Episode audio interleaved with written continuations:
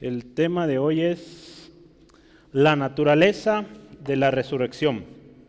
Los textos o el texto clave es 1 Corintios 15. Vamos a estar estudiando del versículo 29 al 50.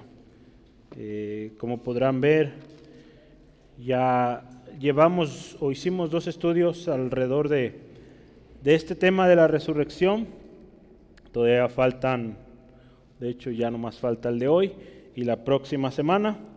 Entonces con la ayuda de Dios estaremos terminando este capítulo eh, la próxima semana. Entonces fue, ha sido interesante. Hay mucho, si no es que más bien demasiado contenido. Y pues gracias a Dios. Eh, la semana pasada por ahí la grabación quedó algo rara. Eh, hubo ahí un sonido que estaba introduciéndose, pero con la ayuda de Dios hoy va a estar bien ya. Entonces, para los que nos escuchen después, van a oír bien. Los que están aquí, pues van a oír también bien. Eh, primera de Corintios, capítulo 15, 29 versículos al 50. Dice así la palabra de Dios. De otro modo, ¿Qué harán los que se bautizan por los muertos si en ninguna manera los muertos resucitan? ¿Por qué, pues, se bautizan por los muertos? ¿Y por qué nosotros peligramos a toda hora? Os aseguro, hermanos, por la gloria que de vosotros tengo en nuestro Señor Jesucristo, que cada día muero. Si como hombre batallé en Éfeso contra fieras, ¿qué me aprovecha? Si los muertos no resucitan, comamos y bebamos, porque mañana moriremos. No erréis. Las malas conversaciones corrompen las buenas costumbres. Velad debidamente y no pequéis porque algunos no conocen a Dios, para vergüenza vuestra lo digo. Pero dirá alguno, ¿cómo resucitarán los muertos? ¿Con qué cuerpo vendrán? Necio, lo que tú siembras no se vivifica, sino muere antes. Y lo que siembras no es el cuerpo que ha de salir, sino el grano desnudo, ya sea de trigo o de otro grano. Pero Dios le da el cuerpo como Él quiso, y a cada semilla su propio cuerpo. No toda carne es la misma carne, sino que una carne es la de los hombres, otra carne la de las bestias, otra de los peces y otra de las aves. Y hay cuerpos celestiales y hay cuerpos terrenales pero una es la gloria de los celestiales y otra la de los terrenales. Una es la gloria del sol, otra la gloria de la luna y otra la gloria de las estrellas, pues una estrella es diferente de otra en gloria. Así también es la resurrección de los muertos. Se siembra en corrupción, resucitará en incorrupción. Se siembra en deshonra, resucitará en gloria. Se siembra en debilidad, resucitará en poder. Se siembra cuerpo animal, resucitará cuerpo espiritual. Hay cuerpo animal y hay cuerpo espiritual. Así también está escrito, fue hecho el primer hombre Adán, alma viviente, el postrer Adán, espíritu vivificante. Mas lo espiritual no es primero sino lo animal, porque lo espiritual, luego lo espiritual, perdón. El primer hombre es de la tierra terrenal, el segundo hombre, que es el Señor, es del cielo. Cual es terrenal, cual el terrenal, tales también los terrenales. Y cual el celestial, tales también los celestiales. Y así como hemos traído la imagen del terrenal, traeremos también la imagen del celestial. Pero eso digo, hermanos, que la carne y la sangre no pueden heredar el reino de Dios, ni la corrupción hereda la incorrupción. Vamos a orar.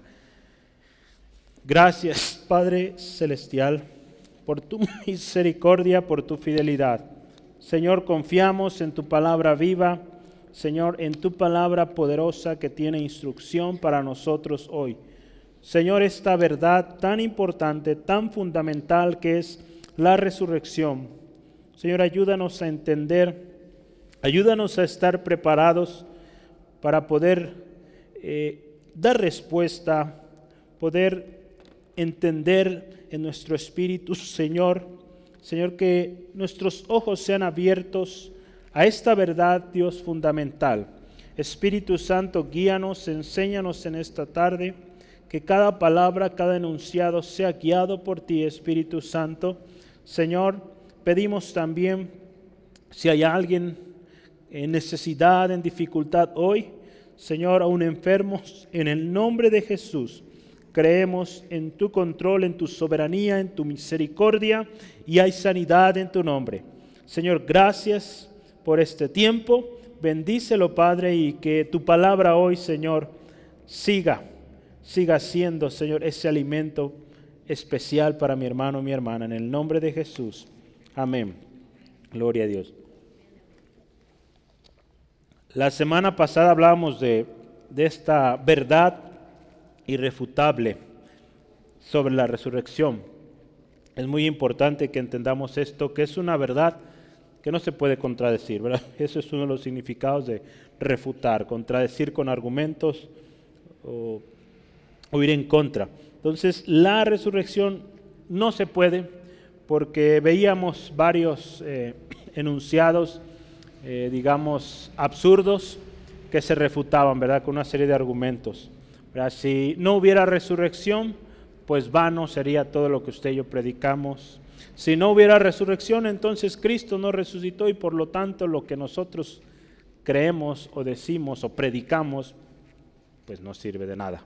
Si no hubiera resurrección, pues también Cristo no hubiera resucitado. Pero gloria al Señor, Cristo es la evidencia, Cristo resucitó y por lo tanto podemos creer que hay resurrección que nuestro Cristo, nuestro Salvador, resucitó y pues hay gozo, hay confianza. Y esa es la esperanza y hoy vamos a hablar un poquito más profundo de, este tema. Eh, pues seguimos hablando tal cual de la resurrección, vamos a ir un poco más profundo, pero nuestra confianza, fíjese, en Dios, a pesar o a través de las dificultades, debe estar fundamentada en el hecho de que o de esta verdad de la resurrección. En el hecho de que Cristo eh, resucitó. ¿Por qué? De otra manera, si usted y yo sufrimos sin creer que Cristo resucitó, pues estamos simplemente lacerándonos, eh, afligiéndonos, sufriendo por sufrir. Porque no hay una fe, una esperanza. Entonces es importante, hermano, hermana, que entendamos y creamos la resurrección. Gloria al Señor. Yo creo que aquí todos creemos que Cristo vive y resucitó.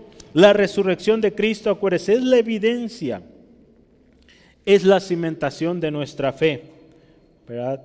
Creemos en Cristo y creemos que es necesario que a través de muchas tribulaciones, pues lleguemos o entremos al reino de Dios, ¿no? dice la palabra.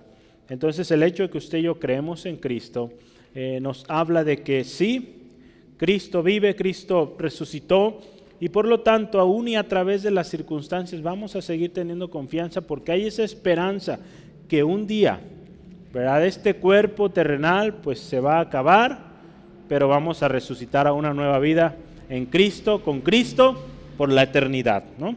Entonces, cuando entendemos la verdadera naturaleza de la resurrección y pues su importancia, encontramos la razón suficiente para vivir y soportar las tentaciones o también las dificultades, porque sabemos que nuestra redención está cercana.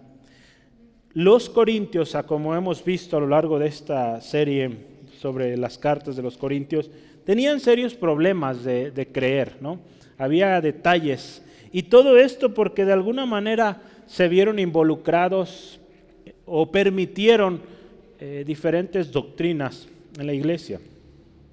Al parecer, había una doctrina que se había inmiscuido en la iglesia de Corinto, que es no hay resurrección.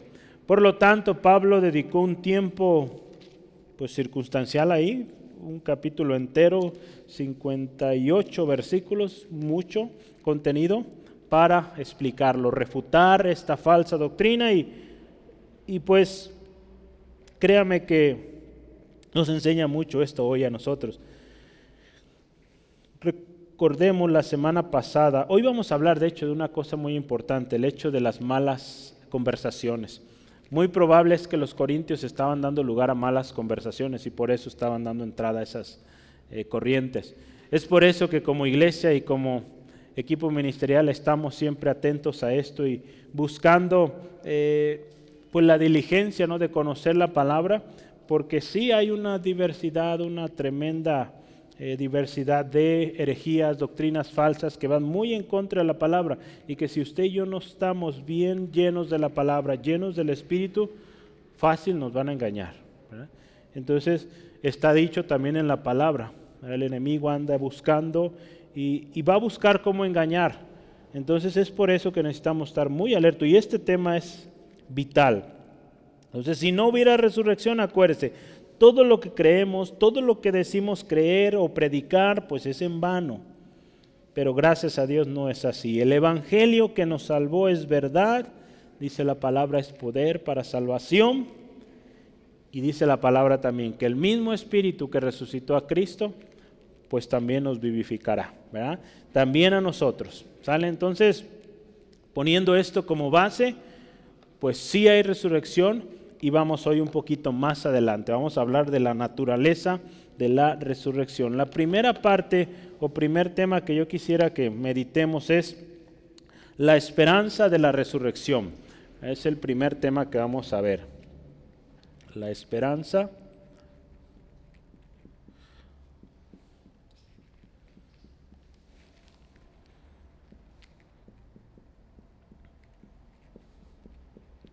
Vamos a considerar los versículos 29 al 34. La esperanza de la resurrección. Ahí Pablo comienza con una serie de preguntas muy interesantes. Eh, yo le puse ahí de qué aprovecha, ¿no?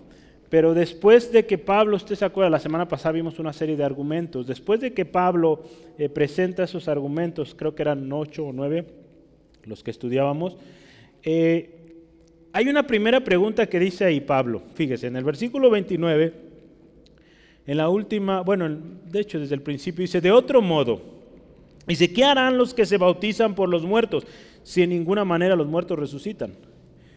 ¿Por qué pues se bautizan por los muertos?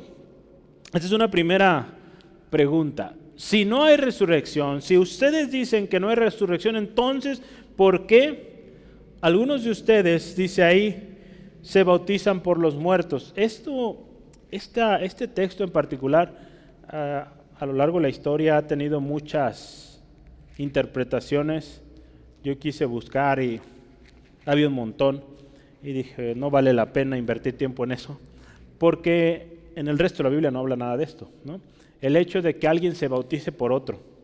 ¿Sale? Se dice que muy probable, una de las teorías es que había esa creencia que uno se podía bautizar por alguien que no se había bautizado y que ya estaba muerto. Entonces, pues bueno, sea como sea, eh, Pablo usa sus mismas, de alguna manera, falsas creencias, falsas doctrinas, para decirles, si ustedes dicen que no hay resurrección, entonces ¿para qué eh, hacen algo eh, a favor de alguien que ya no existe, ¿no?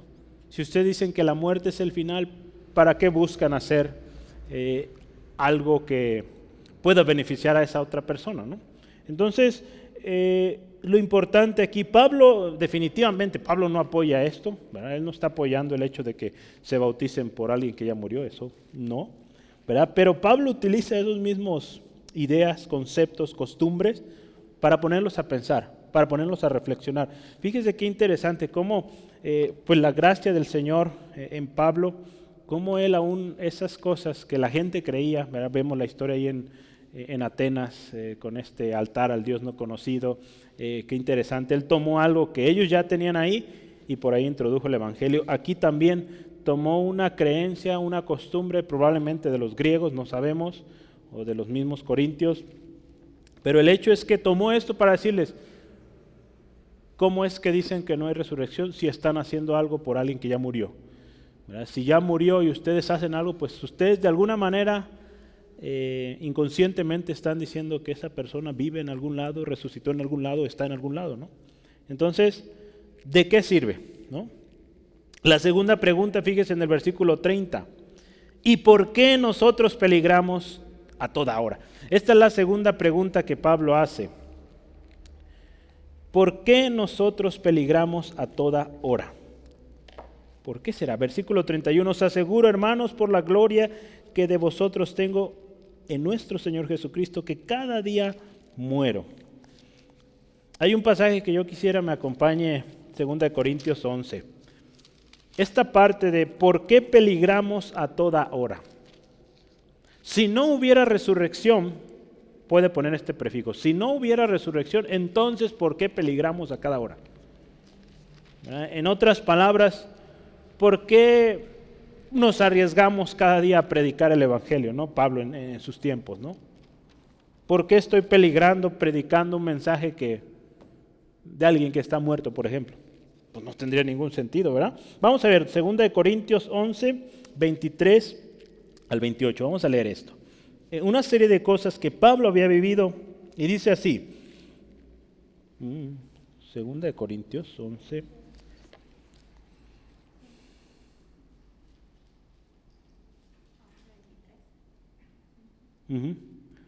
11.23. Son ministros de Cristo, como si, hubiera, como si estuviera loco hablo.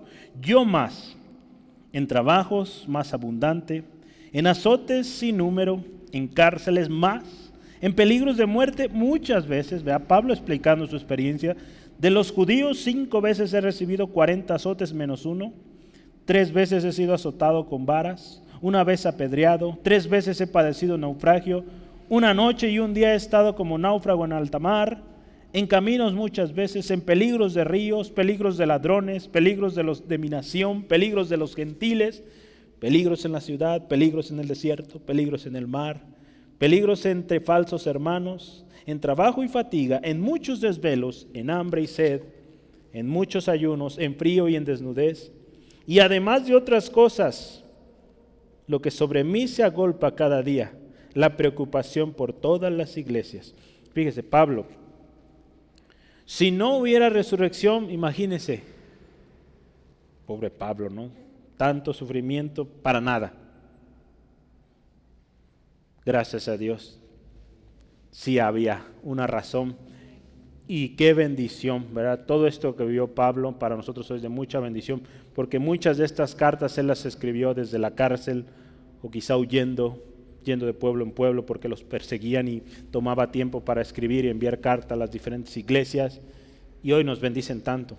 Entonces Pablo expresa una serie de sufrimientos, afrentas tremendas por causa del Evangelio. Pues definitivamente esto no es en vano ni fue en vano. Todo este sufrimiento sería, hermano, hermana, como dice ahí más adelante, lo vamos a ver, sería lo más necio lo más absurdo si no hubiera resurrección. Si Cristo no hubiera resucitado, acuérdense, todo sería en vano. El versículo 14, nuestro texto ahí en 1 Corintios 15 nos dice. El versículo 19 dice, sería una desdicha, sería una pérdida total si Cristo no hubiera resucitado.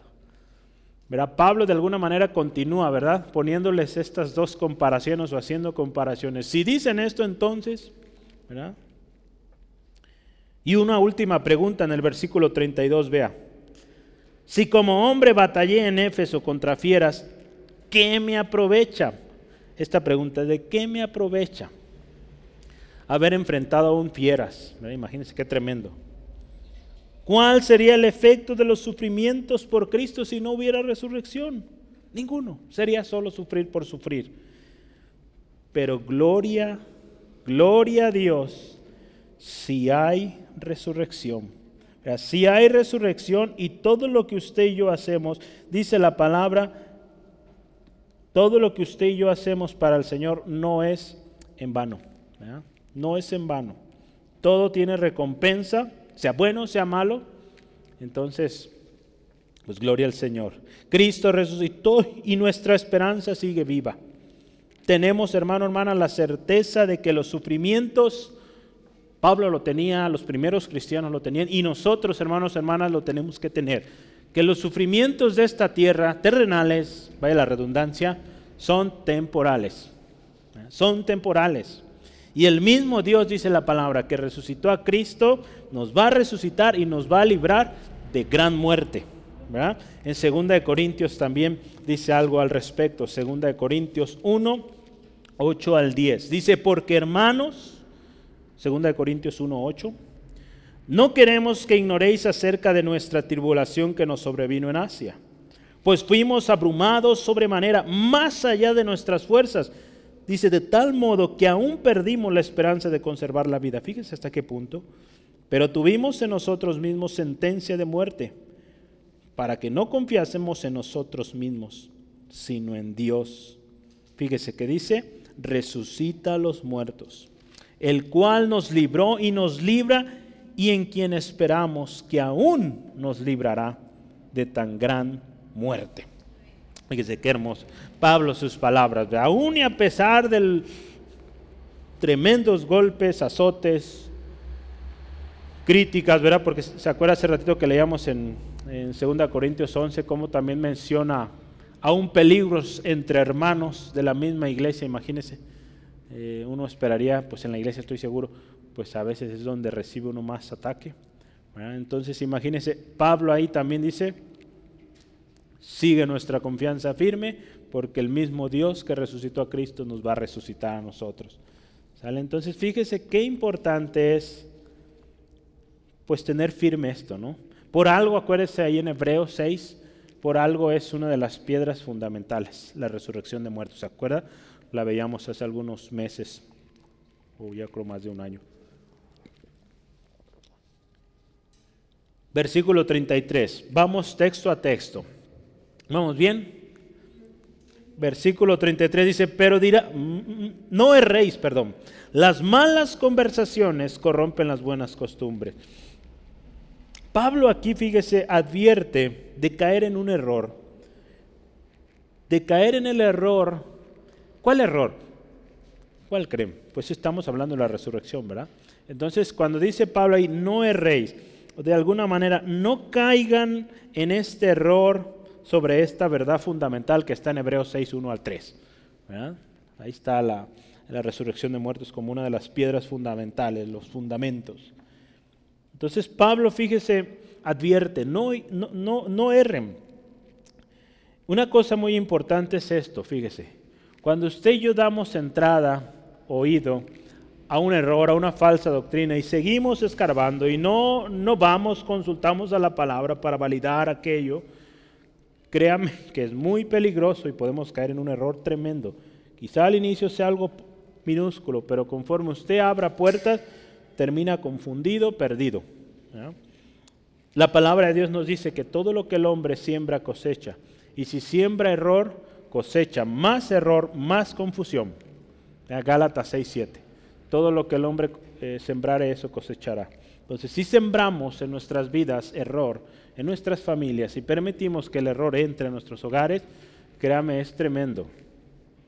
Es que el librito se ve muy bonito, tiene bonitos dibujos para mis niños, sí, pero no está basado en la palabra y está mal. ¿Sale? Entonces, vaya, consulta la palabra, vea la historia de la palabra y no concuerda. Hay muchos hermanos aceptando eh, libros, revistas que por ahí algunos andan eh, distribuyendo. Tenemos que tener cuidado, ¿verdad? ¿Qué metemos en nuestro hogar? ¿Qué compartimos en nuestra familia? Tenemos que tener mucho cuidado con lo que escuchamos, lo que leemos, lo que participamos. Hay lugares, hay conversaciones, hay contenidos que un cristiano no debe participar. ¿verdad? Tenemos que tener cuidado, hermano, hermana. Esta advertencia que Pablo hace es muy enfática, no erréis. Significa, es muy corto ese texto. Las malas conversaciones corrompen las buenas costumbres. ¿verdad? Hay una advertencia que en una ocasión también Pablo le hizo a Timoteo. Yo quisiera que la veamos porque es muy similar. Eh, cuando estudiamos en algún momento Timoteo, tesalonicenses, eh, vemos que Pablo, de hecho vimos Timoteo y Tito, eh, Pablo usaba mucho o, o siempre tomaba tiempo en sus cartas para hablar de esto, entonces señal de que es algo importante. Segunda de Timoteo 2, 16 al 17, fíjese. Dice, más evita profanas y vanas palabrerías que dice, porque conducirán más y más a la impiedad. Y su palabra dice, carcomerá como gangrena, de los cuales son Himeneo y Fileto. Himeneo y Fileto, ¿se acuerda de estos hombres? Hablaban, eh, se desviaron y ellos decían que la resurrección ya había sucedido, que Cristo ya había venido. Entonces imagínense, ¿A dónde nos lleva una entrada que le demos al error? A, este tipo de doctrinas. A decir cosas que para nada van de acuerdo a la palabra, eh, aún a dañar la misma obra del Señor, la iglesia. ¿sale? Entonces, tenemos que ser muy cuidadosos. Y Pablo aquí, fíjense, en medio de, esta explicación, toma tiempo para decir, hermanos, tengan cuidado. Si traen estas ideas de sus familias, si alguien vino a la iglesia y trae esas ideas, pues cuidado, no erréis. Nuestra esperanza, acuérdense, en la resurrección debe estar firme. Por eso nos debemos apartar de las malas conversaciones. ¿Sale? Porque si usted y yo damos más oído a las cosas o a las falsas doctrinas, a las cosas del mundo, estamos en peligro. Por más sabio, más inteligente, más firme que nos consideremos, la misma palabra nos dice, ¿verdad? Que el que cree estar firme, pues afírmese más, mire que no caiga. Entonces, es por eso la insistencia, vaya la palabra, busque la palabra, ore, tome tiempo para adorar, para buscar presencia del Señor, porque necesitamos, ¿verdad? La cosa está cada vez peor, tremenda. Basta con ir a internet, me sorprende cómo... En alguna ocasión vi una noticia de un hombre que se hace decir el Mesías, que manda, hay uno en Australia, el otro ve que también en Rusia hay otro, y hay montones de Jesús a lo largo y ancho del mundo, según ellos, falsos cristos, anticristos. La palabra misma lo dice, muchos se van a levantar diciendo ser Jesús, diciendo ser enviados de Dios y no lo son. Entonces, es importante, es relevante, imperante. Y dice ahí una cosa también, el versículo 34, ahora vamos hasta el 34. Velad debidamente, no pequéis y no pequéis, porque algunos no conocen a Dios, para vergüenza vuestra lo digo. Aquí dice velad. Es importante que estemos despiertos, ser diligentes cuando usted y yo estamos velando, estamos siendo diligentes en la palabra, buscando la presencia, la dirección del Señor, créame que vamos a ser librados del error y por lo tanto pues del pecado, ¿no? Entonces, si conocemos a Dios, estaremos velando y nos vamos a apartar del pecado, sabiendo que Dios es luz y que nosotros debemos andar en luz. Todo aquel que dice ser de Dios, pues anda en luz. Ahí en Primera de Juan, yo quisiera que hagamos súper rápido Primera de Juan, solo para mencionarlo. Primera de Juan 1, 5 al 6. Dice así la palabra. Este es el mensaje que hemos oído de Él y os anunciamos. Dios es luz y no hay ningunas tinieblas en Él. Entonces no hay error, no hay cosas turbias, cosas eh, pues oscuras. Si decimos que tenemos comunión con Él y andamos en tinieblas, mentimos y no practicamos la verdad. Fíjese. En el capítulo 2, allá adelantito, versículo 1, dice, hijitos míos, estas cosas os escribo, fíjese, para que no pequéis. Y si alguno tuviera, eh, hubiera pecado, abogado tenemos para con el Padre, Cristo. Pero estas cosas que el Señor nos reveló, nos ha revelado en su palabra, es para esto, para que no pequemos, para que no caigamos en el error. Pero por eso Pablo, insistente, Juan en esta ocasión, en este texto. Entonces, esta parte me llamaba mucho la atención, cómo Pablo hace una especie de paréntesis en su explicación sobre la resurrección y primero dice, tengan cuidado, no erréis, eh, las malas conversaciones corrompen las buenas costumbres, ¿verdad? Eh, toma ese tiempo y después dice en el versículo 34, velen debidamente, ¿verdad? no pequéis. Dice, porque dice, hay algunos ahí que no conocen a Dios. Dice, no conocen a Dios y por lo tanto están escuchando, están dando oído, están dando crédito a todas esas mentiras que se están hablando ahí. Entonces, recordemos, dice la palabra del Señor ahí en Daniel 11:32 que el pueblo que conoce a su Dios se esforzará y actuará. ¿Sale? Entonces el pueblo de Dios es un pueblo esforzado, un pueblo que eh, no se duerme, como dicen en sus laureles, ¿verdad? que está siempre atento, siempre atento. Entonces, pues tiene mucha razón y, y vale la pena este paréntesis, es muy vital. Es mejor estar atentos, velando y conociendo a Dios, hermanos, que desviarnos en el error y un día, fíjese, ser avergonzados. Es tremendo. Alguien que se desvía, alguien que se descuida, un día será avergonzado, un día será condenado. Entonces, es mejor estar atentos. Ahí en Jeremías 17, eh, 13 se habla de estos que se rebelaron en contra de Dios, que se alejaron de Dios. Y dice así la palabra, que todos los que dejan a Dios serán avergonzados. Entonces, participar en estas malas conversaciones, dar oído, prestar atención a estas cosas, nos van conduciendo al error, nos llevan a pecar y lo más triste, que al final de todo, avergonzados, condenados por la eternidad. Entonces, creo que es claro, ¿verdad? Eh, es claro que tenemos que estar atentos. Acuérdese, la esperanza de la resurrección es una esperanza que usted y yo debemos tener firme.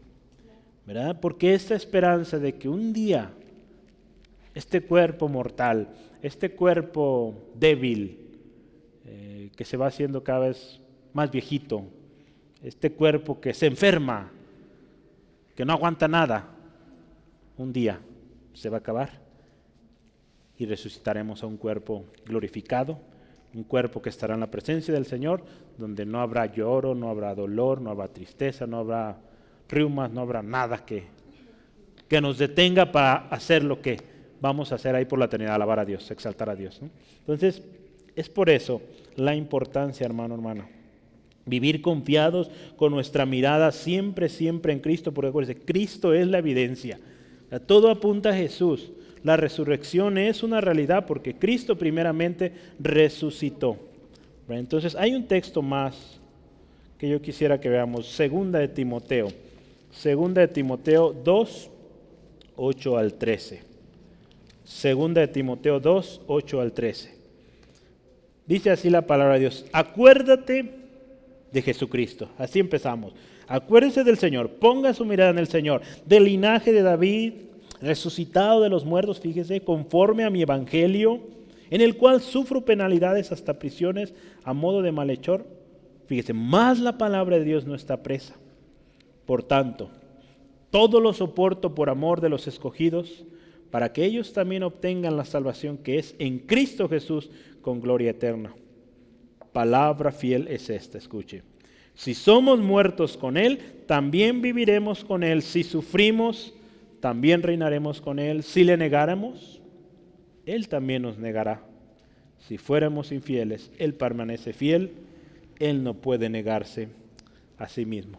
Fíjese, entonces, esta debe ser nuestra esperanza, que todo sufrimiento, toda penalidad, ¿verdad? como Pablo lo expresa aquí, que vivamos en Cristo, es temporal. Y nuestra esperanza tiene que estar bien firme en eso, de que si morimos en Cristo, resucitaremos con Él, ¿verdad? por la eternidad. Si morimos sin Cristo, pues ya sabe, avergonzado, condenado eternamente, muerto, ¿verdad? Para siempre, ¿verdad? No sin ningún gozo, al contrario, dolor, tristeza, aflicción continua, continua. ¿sale? Entonces no, no, no vale la pena ello. La naturaleza, vamos a ver adelante, ya hablamos, la esperanza de la resurrección, una esperanza que debemos mantener siempre firmes. El siguiente tema que yo quiero que meditemos es la naturaleza del cuerpo resucitado.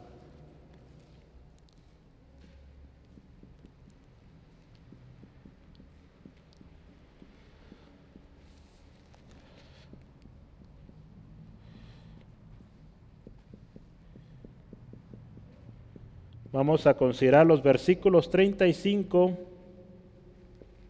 al 41.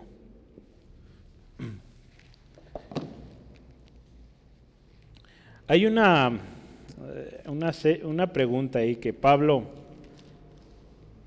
eh, es muy interesante cuando leemos este capítulo A, en particular el, estudio pasado fue de los que me costó un poco más, ¿verdad? porque había temas ahí medios eh, difíciles, pero gracias a Dios lo logramos y vamos avanzando.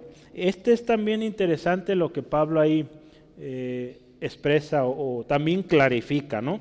Eh, una pregunta primero ahí, en el versículo 33, ¿verdad? Sí, 35, vaya, ¿por qué puse 33? Es 35, 35. Fíjese, ¿qué dice? ¿Cómo resucitarán los muertos? ¿Con qué cuerpo vendrán? Eh, esta podría ser una pregunta. Pablo se adelanta antes de que alguien diga, a ver, ¿y cómo? ¿Cómo, cómo va a ser el cuerpo? ¿Cómo van a ser esos que resuciten? ¿Qué cuerpo o con qué cuerpo vendrán? Entonces Pablo también se, se asegura de aclarar esta, esta duda. Pero fíjense que es una duda, si ve el versículo 36, es una duda, pues necia, por decirlo como dice ahí tal cual, pero es una duda eh, o una pregunta absurda, pero que alguien que no ha conocido al Señor, que no tiene esa esperanza viva de la cual hablamos hace rato, la puede tener, ¿verdad? Y, pues Pablo toma el tiempo para, para enseñarlo, ¿no? la nueva versión internacional dice esta pregunta, dice, ¿con qué clase de cuerpo va a resucitar? Pues si nos vamos, claramente es que pues nosotros no sabemos, ¿verdad? No sabemos qué clase de cuerpo. Y, Pablo, basado en esta premisa, presenta un ejemplo, el ejemplo de la semilla y su proceso natural para que ésta llegue a, germinar.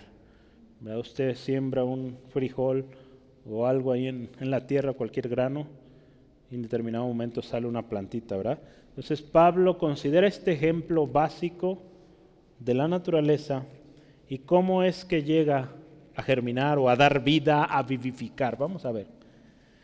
Jesús en una ocasión, de hecho, utilizó este ejemplo, refiriéndose a su muerte y su resurrección. En una ocasión Jesús también usó este ejemplo. Y, fíjese cómo la misma palabra de Dios nos enseña a través de las eh, cosas que Dios creó, ¿no? hablando de la semilla, del grano. Ahí en, en Juan, perdón, Juan 12, 24. Juan 12, 24 dice así, Jesús usando esta también analogía de la semilla, dice, de cierto, de cierto os digo, que si el grano de trigo no cae en la tierra y muere, queda solo, pero si muere, lleva mucho fruto. ¿Qué nos dice esto? No? El, el, grano, Jesús también enseñando, ¿verdad? Y él está hablando de su muerte y su resurrección. ¿verdad? Pero, ¿qué nos enseña el hecho de que un grano tenga que morir? Los procesos de la naturaleza, fíjese, es tan lindo, nos enseñan mucho de los principios de Dios. Y que también no queda duda de cómo Dios creó algo tan perfecto, tan exacto. ¿verdad? Que ahí mismo nos, nos enseña. Entonces, el grano tiene que cambiar, ¿verdad? Su forma, su consistencia para que dé vida. Si hablamos de la muerte, resurrección, pues es, o hablando en, específico hoy del tema de la resurrección, es necesario que, que este cuerpo que se corrompe, que se enferma, que se duele, que está golpeado, que está lastimado, pues perezca para que surja algo nuevo, ¿no? Entonces no, no es posible un cuerpo como nosotros, que el que tenemos aún con todos los avances que hay en la cirugía plástica y tanta cosa, no es posible lograr que alguien rejuvenezca. Hoy en día hay muchos hay remedios que andan vendiendo, pero nada trae la solución sino Cristo, quien nos da una nueva vida. ¿verdad?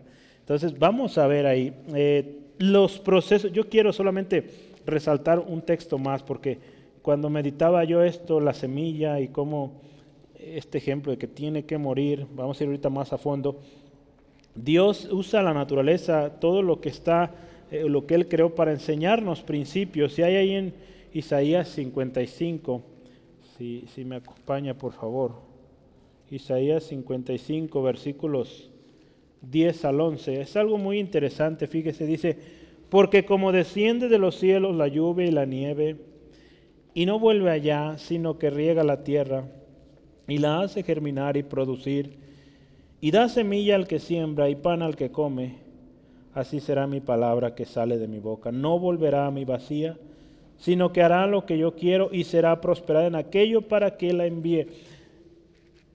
Es un tema, usted diría, un poco distinto o, aparte de lo que hoy estamos viendo, pero a mí me, bendice este hecho de que Dios eh, en la misma creación nos enseña los efectos de su palabra.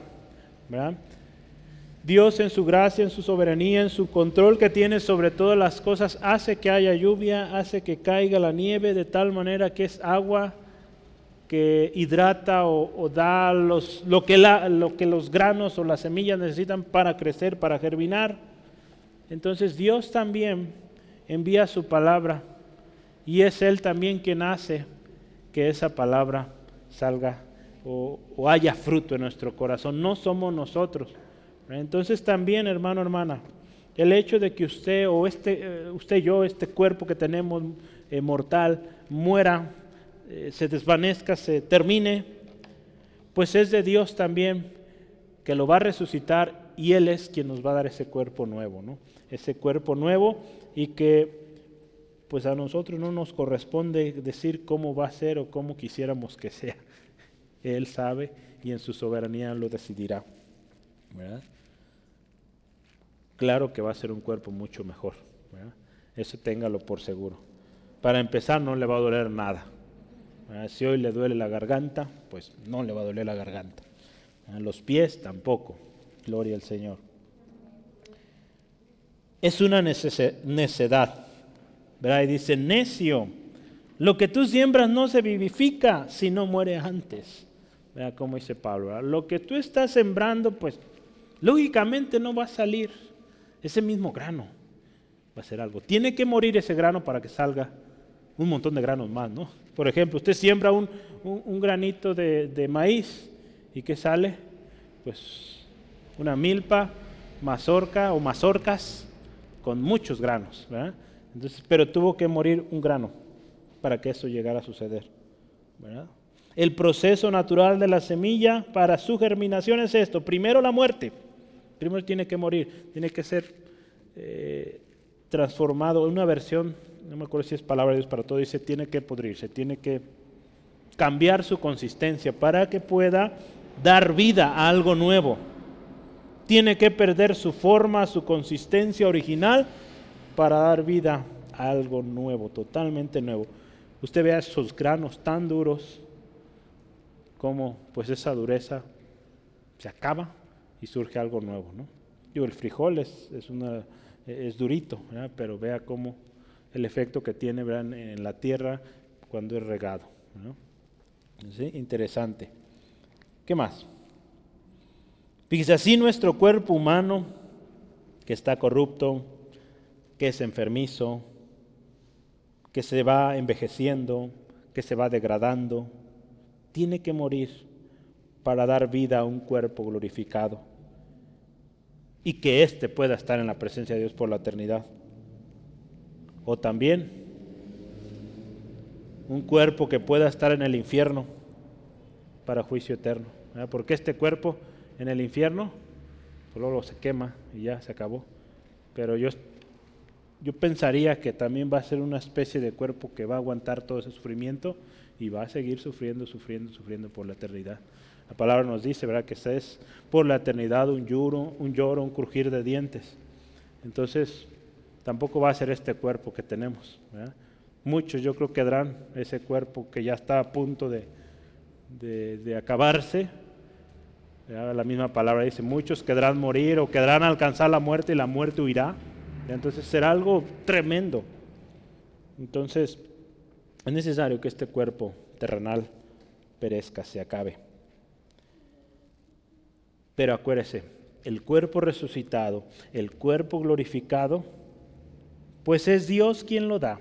Ahí en el versículo 38, vea, ¿qué dice el versículo 38? Pero Dios le da el cuerpo como Él quiso y a cada semilla su propio cuerpo. Entonces, hablando del ejemplo de la semilla, ahí está, hablando de nosotros como seres humanos, pues también Él es quien nos va a dar. Vea, la decisión de tanto de la forma de la semilla como del cuerpo, pues lo da o la tiene Dios, la soberanía de Dios, ¿verdad? Dios decide. Así como Dios, hermano, hermana, está al cuidado de, la creación, ¿verdad? El Salmo 104 está muy bonito, eh, véalo con calma de cómo Dios tiene cuidado de todas las cosas que Él creó. Dios tiene también control o tiene la decisión, hermano, hermana, de cómo será nuestro cuerpo resucitado. En su momento, pues nos será revelado, nos daremos cuenta, ¿verdad? Pero mientras usted y yo estemos todavía en este cuerpo mortal, pues tenemos que seguir confiando en su soberanía. Tenemos que seguir confiando y esperando en lo que Dios nos ha preparado. Eh, en eso debe estar firme nuestra convicción, porque si usted y yo creemos en la resurrección, pues fácilmente nos resulta creer que Dios va a cumplir y que un día estaremos en ese lugar que Él ha preparado, porque fíjese ahí en eh, segunda no, no, eh, primera de Corintios es 2.9, primera de Corintios 2.9, Dice así, antes bien, como está escrito, cosas que ojo no vio, ni oído oyó, ni han subido al corazón del hombre, son las que Dios ha preparado para los que lo aman. Fíjese, muchas cosas ya Dios nos ha dado, nos ha revelado en esta vida, pero muchas más. Porque tan solo esto, fíjese, dice la palabra ahí en Efesios 2, estábamos muertos en delitos y pecados y nos dio vida juntamente con Cristo. Tan solo ese cambio, hermano, hermana, espiritual, como estábamos muertos, ahora que estamos vivos en Cristo, qué tremendo cambio, ¿no? Actitudes, nuestro mismo semblante, nuestro mismo físico, tantas cosas, ¿verdad? Eh, hace rato veníamos platicando cómo eh, tantas enfermedades, una de ellas el cáncer, eh, son causadas en muchas de las ocasiones por sentimientos, ¿verdad? Que, que se se, guardan de tal manera que el mismo cuerpo produce reacción a ese sentimiento, ¿verdad? ¿Qué dijimos? Mm, detiene o retiene lo que es la bilis, ¿quedamos? No, acuérdeme otra vez. Yo. Sustancias del cuerpo. Bueno, pues es que explíqueme. ¿Qué dijimos? Diabetes. Pues diabetes también, ¿verdad? Tantas enfermedades. Bueno, eh, muchas de las enfermedades, digamos, nombres, pues habrá muchas, eh, son causados por esto, ¿no? Sentimientos. Si usted lo puede ver, ¿verdad? Cómo la gente que, que sufre estas enfermedades, sus vidas, sus familias, ¿cómo están? Entonces el cuerpo se ve afectado por esto. Entonces, ¿en qué íbamos? Ya vieron, ya me perdí. Así es. Dios en su gracia entonces eh, tiene muchas cosas ¿verdad? especiales. Ahí lo veíamos, 1 Corintios 2, 9. Cosas que ojo no ha visto, ni oído ha oído. Es lo que Dios tiene preparado. Ya nos ha dado mucho, lo decíamos, y nos va a dar mucho más. Mucho más si seguimos con esta esperanza firme de que pues un día tendremos este eh, nuevo cuerpo. ¿verdad? Hablando hoy de la resurrección. Después de que Pablo expresa esto, ¿verdad? Que Dios da el cuerpo como Él quiso, se va a una serie de diferencias, ¿verdad? Yo ahí lo nombré diferencias que aclaran. El versículo 39 al 41, vea, habla de esencialmente tres cosas. Alrededor de tres cosas habla Pablo ahí interesante.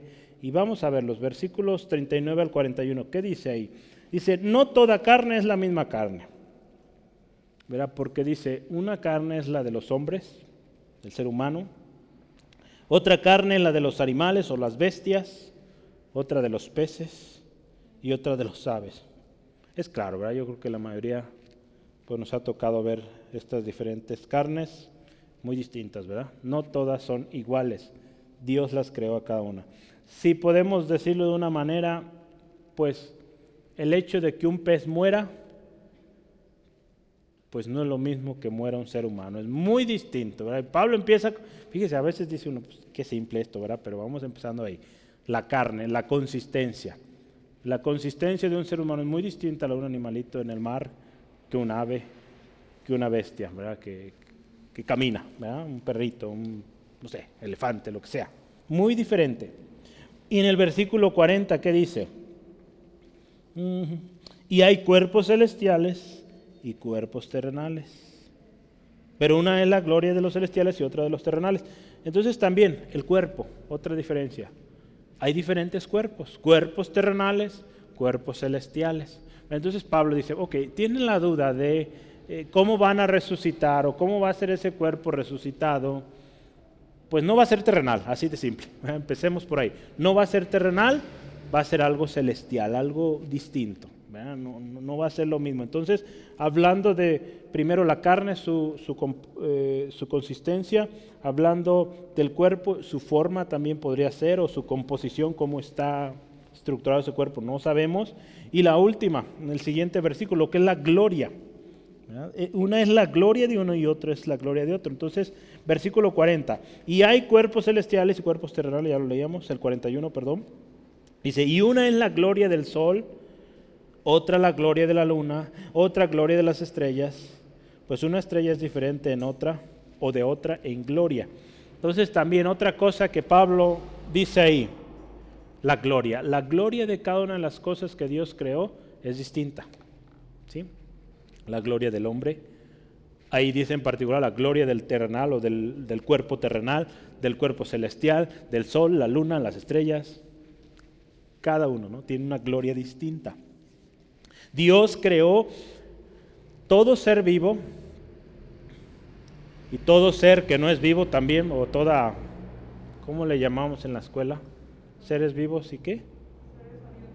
Abióticos. Pero no están vivos. Abióticos. Gracias, Bere. pues hoy tenemos la ayuda de Bere. ¿Por qué no te he preguntado? Entonces, bueno, estos seres vivos, muertos, pero que como bien lo dice Veres, son parte de, la vida, pues todos Dios los creó en diferentes consistencias, formas, composición y gloria. Entonces es algo tan lindo, pero, pero hay un pero aquí. O sin embargo, de todo eso que Dios creó, en la soberanía de Dios, Él le otorgó al hombre algo especial. ¿verdad? El hombre fue hecho a su imagen, y por lo tanto tiene una gloria y una honra especial. Qué especial bendición, ¿no? El hecho de que Dios haya puesto al hombre. Hay un canto muy bonito, no lo recuerdo ahorita completo, algún día se lo paso. Pero ¿cómo no adorar a Dios y creer todo lo que dice su palabra, incluida la resurrección? Cuando vemos lo que Dios hizo, tan hermosas cosas que hizo, y de todo eso tan lindo, tan precioso, haberse fijado en el hombre y haber puesto al hombre, hermano, hermana, usted y yo, como corona de su creación. Me dice, qué, qué lindo, ¿no? Qué especial, qué gran misericordia de nuestro Señor. En el Salmo 8 está esta, esta parte de que corona de su creación. Salmo 8, versículo 3 al 8. Dice la palabra del Señor así, cuando veo los cielos, obra de tus dedos, la luna y las estrellas que tú formaste, digo, ¿qué es el hombre para que tengas de él memoria? Y el Hijo del Hombre para que lo visites. Dice, fíjese, lo has hecho poco menor que los ángeles, pero dice, y lo coronaste de gloria y de honra, coronado de gloria y de honra. Dios le dio gloria y honra especial. Le hiciste señorear sobre las obras de tus manos todo lo pusiste debajo de sus pies, ovejas y bueyes, todo ello, y asimismo las bestias del campo, las aves de los cielos y los peces del mar, todo cuanto pasa por los senderos del mar. Dice, qué hermoso nuestro Señor, cómo nos dio esa gracia de ser o tener esta gloria mayor que el resto de la creación. Entonces, pues el hecho de estos cuerpos o este nuevo cuerpo que el Señor nos va a dar, cómo es o cuál es la naturaleza del cuerpo resucitado, Dios sabe. Y es de Dios o Dios es quien decidirá. ¿Sí? Entonces, eso es. ¿Quedamos bien ahí? Último, la gloria de la resurrección. La gloria de la resurrección.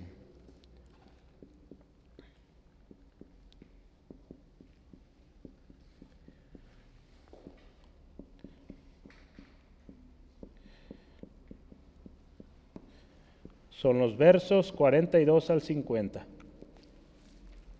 Esto estaremos terminando. Esto está muy interesante, fíjese. Eh, Pablo ahí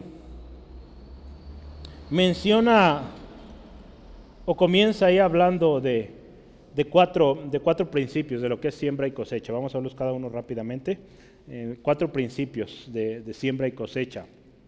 Pero fíjese, definitivamente el hecho de este cuerpo ya es algo glorioso. Lo veíamos ahí en Salmos 8, ¿no?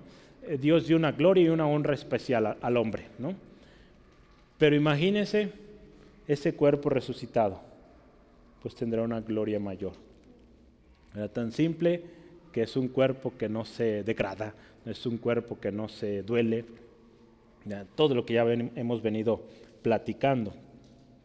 Entonces ayúdeme a ver esas cuatro cosas va a verlo así, como se siembra, se cosecha. ¿Sale? ¿Quién me ayuda con la primera? Versículo 42.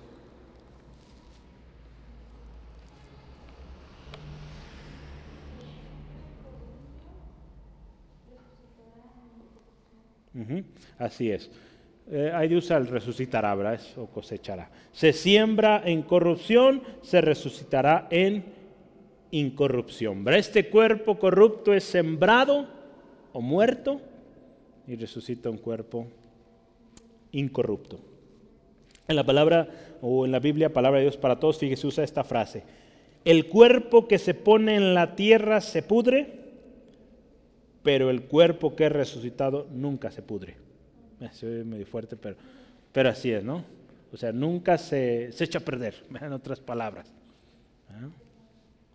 El siguiente en el versículo 43, número 2, se siembra deshonra, resucitará en gloria. El cuerpo, eh, la palabra de Dios para todos dice, el cuerpo que se entierra no tiene honor, pero el que resucita es glorioso. Vea qué hermoso está esta parte. Número 3, ahí en el versículo 43, la última parte o parte B.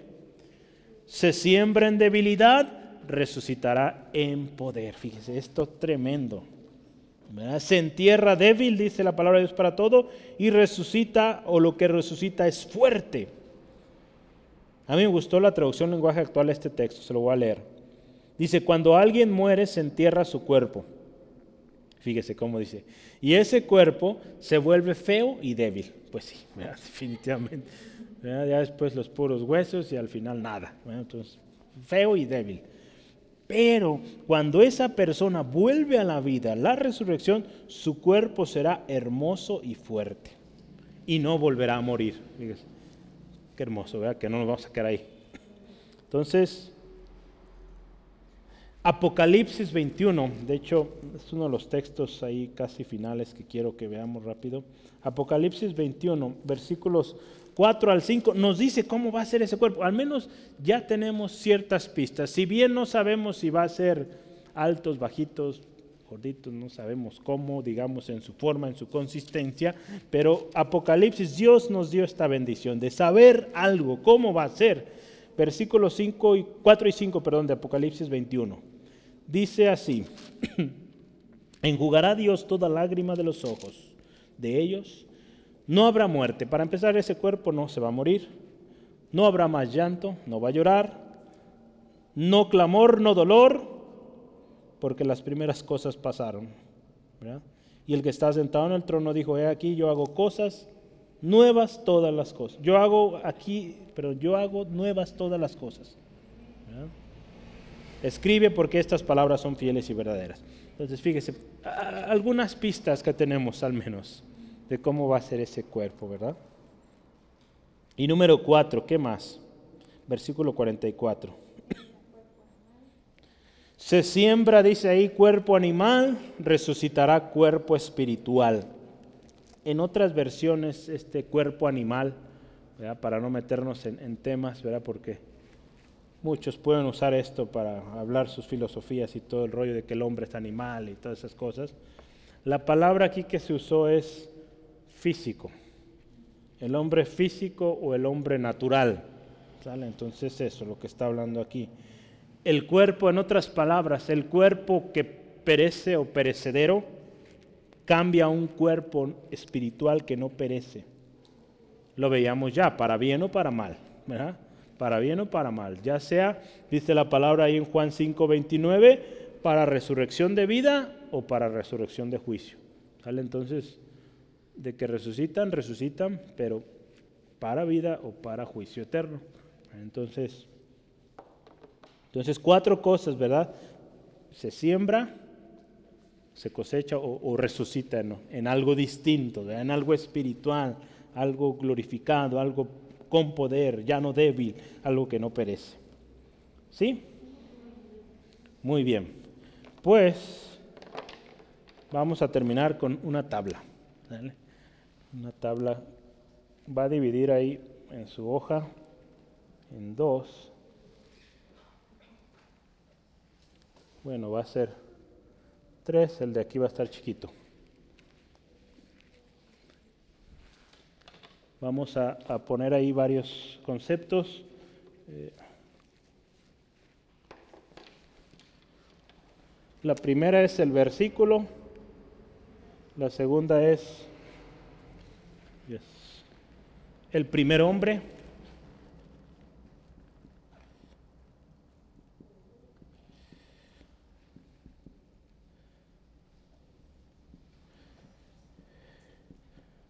que es Adán, y el, el postrer hombre.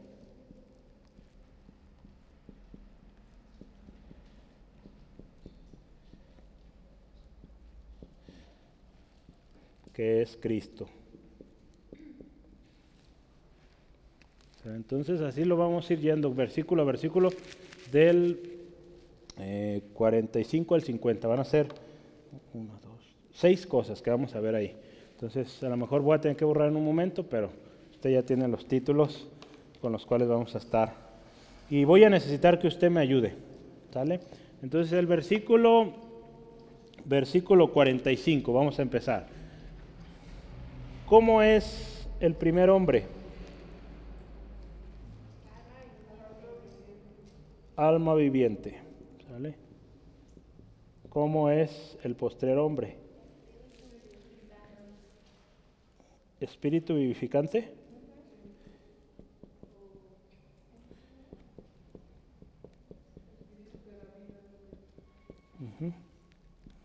ahí está. El primero ya está.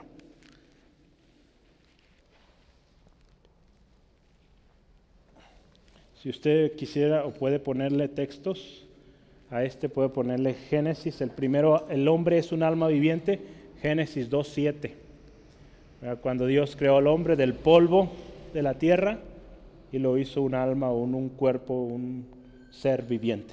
¿Sale? Entonces, Génesis 2.7. Algunos textos yo los voy a leer de manera eh, rápida para que alcancemos. Pero fíjese, para el alma vivificante o el espíritu vivificante, como está ahí en el texto textual, eh, Efesios 2.1 dice, Él nos dio vida cuando estabais muertos en vuestros delitos y pecados. El postrer hombre, estar en esta, digamos, en esta parte, estar en Cristo, nos habla de una nueva vida, de un espíritu vivificante, algo que da vida.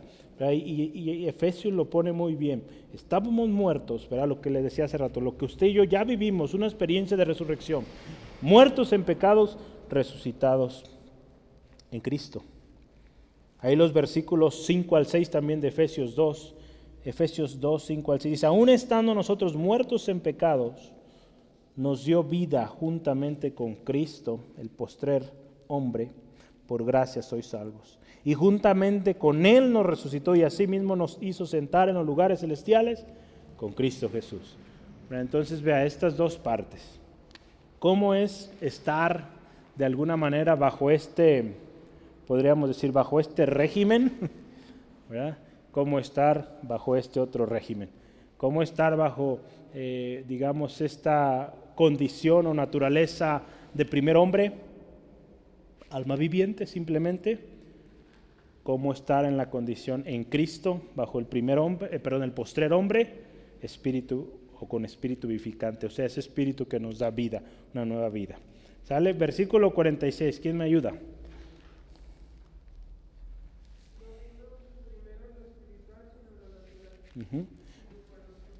Entonces aquí dice lo animal primero, ¿verdad? Lo animal primero. Lo animal o lo natural, si gusta ponerlo así también.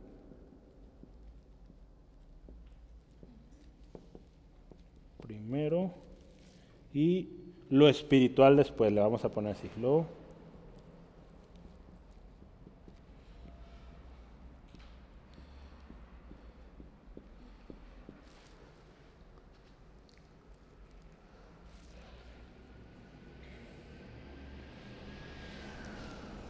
Ya lo escribió.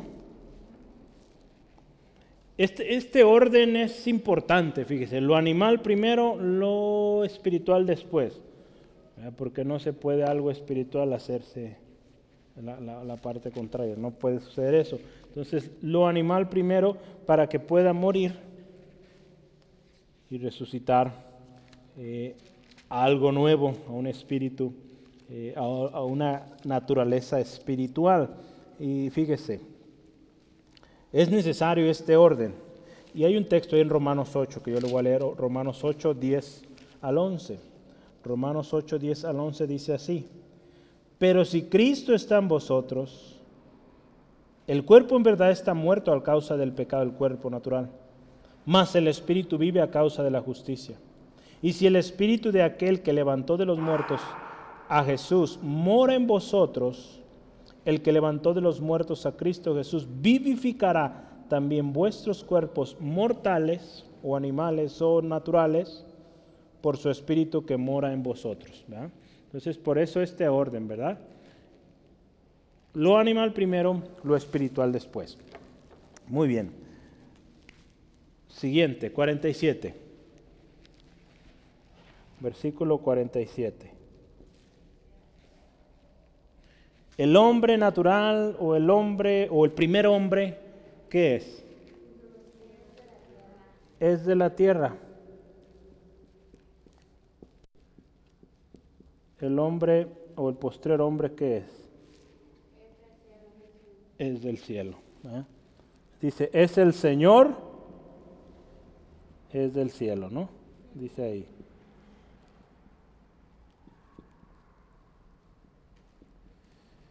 Si está escribiendo textos, ahí ponga en, el hombre terrenal o de la tierra, Génesis 2.7, donde nos habla que del polvo formó al hombre Dios. ¿Sí? Y en la parte del hombre o del postrer hombre, Juan 3.13. Nomás lo confirmo para que lo tenga bien. Juan 3:13 dice así la palabra del Señor. Nadie subió al cielo sino el que descendió del cielo, el Hijo del Hombre que está en el cielo. Entonces, ¿verdad? Jesús del cielo. hay un texto también ahí, Juan 6:51, que también nos habla de, de esto mismo, donde dice Jesús, yo soy el pan que descendió del cielo. Entonces, Jesús, el Señor, viene del cielo. ¿Vamos bien? ¿Sí? Vamos al siguiente, 48. Versículo 48. ¿Qué dice sobre el primer hombre o Adán? ¿Qué dice? ¿Cómo? Les voy a ayudar. Este texto está algo, tiene ahí, eh, difícil, la, la, traducción está un poco confusa, pero les voy a leer en palabra de Dios para todos. Dice así, fíjese. Los que pertenecen a la tierra son como el hombre que viene del polvo de la tierra, pero los que pertenecen al cielo son como el que viene del cielo. Entonces, ¿qué podemos decir del hombre o del primer hombre? Pertenece a la tierra, ¿sale? Pertenece a la tierra. Es de la tierra, el polvo va a volver, ¿sí? ¿Se acuerdan? Ese pasaje. De hecho, si quieren notarlo, Génesis 3:18. ¿Ah? Al polvo va a volver el hombre. Entonces pertenece.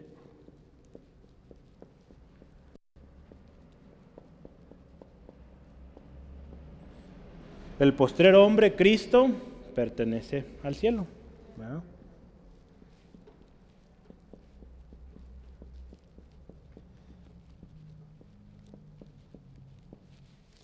Está anotando hoy un texto, pues anote también Filipenses 3:20.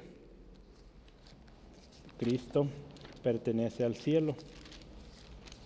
Y lo voy a leer para usted. Dice así, mas nuestra y nosotros también. Dado que usted y yo estamos en Cristo, que dice Filipenses 3:20, nuestra ciudadanía está en el cielo, donde también esperamos al Salvador, el Señor Jesucristo. Entonces, fíjese, ¿cómo es esta relación? Si bien estamos hablando del primer hombre, Adán, y todo esto, así como hablamos, no recuerdo si fue la semana pasada o antepasada, cómo por un hombre entró el pecado, pero por otro, por un hombre también, por Cristo entró la vida, la resurrección. También aquí podemos ver estas dos partes. Estar en este régimen significa que este cuerpo que tenemos aquí se queda en la tierra. Y ya. El cuerpo que tenemos o tendremos en Cristo pertenece al cielo y es por eso que vamos al cielo. ¿Sale? Entonces, ¿vamos bien? Eh, creo que sí me ajusta poner el 49. 49, ya casi, casi, casi acabamos. 49, ¿quién me ayuda ahí? ¿Qué dice sobre el, el primer hombre o el Adán o nosotros bajo ese régimen? De imagen terrenal, ¿sí?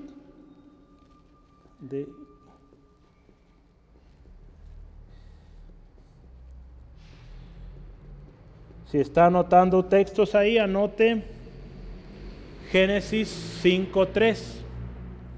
Ahí nos habla que Adán engendró o tuvo un hijo, y ese hijo que tuvo Adán y los hijos que tenemos nosotros y a lo largo de la historia se han tenido, pues son a su propia semejanza, a su imagen. Lógico, ¿no? Pero así es el hombre natural. Es imagen terrenal, imagen que perece. Y que al final de cuentas no cambia. Un hombre eh, o no, no puede producir un ser espiritual, no. Por eso necesitamos al Señor Jesús. ¿Y cómo es el postrer hombre? Usted y yo bajo ese régimen de imagen celestial, ¿verdad?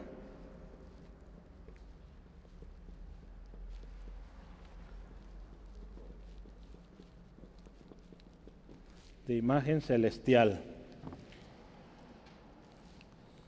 Hay un texto que yo quisiera y le voy a leer, 2 de Corintios 3:18. Dice así la palabra del Señor. Por tanto, nosotros, fíjese, todos mirando a cara descubierta, como en un espejo la gloria del Señor, somos transformados de gloria en gloria en la misma imagen como por el Espíritu del Señor. De gloria en gloria somos transformados hasta llegar a ese punto. Recuerde, cuando estemos en la presencia de Dios será, digamos, el punto final de nuestra transformación.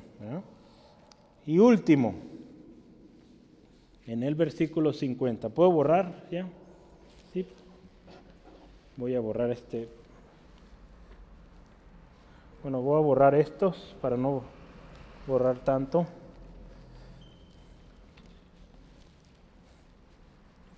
Aquí abajo lo voy a escribir.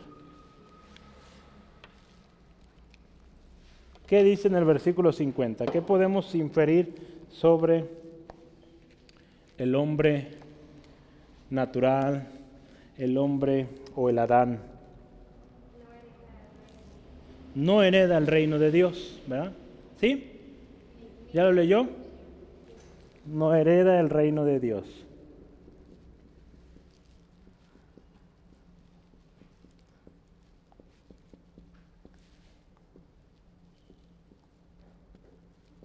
No hereda el reino de Dios. Vamos a dejarlo ahí. Bueno, pueden agregar ahí la corrupción. Pero no hereda el reino de Dios porque es carne, es sangre, es cosas que perecen, es corrupto. Entonces, la incorrupción dice ahí no puede heredar corrupción, eh, pero la corrupción no puede heredar incorrupción. Algo corrupto no se puede convertir en algo incorrupto, hablando de nuestro cuerpo. Y el postrer hombre o estar bajo ese régimen, ¿qué será? Hereda, ¿verdad? Hereda salvación y vida eterna. O hereda el reino de los cielos, como quiera ponerlo.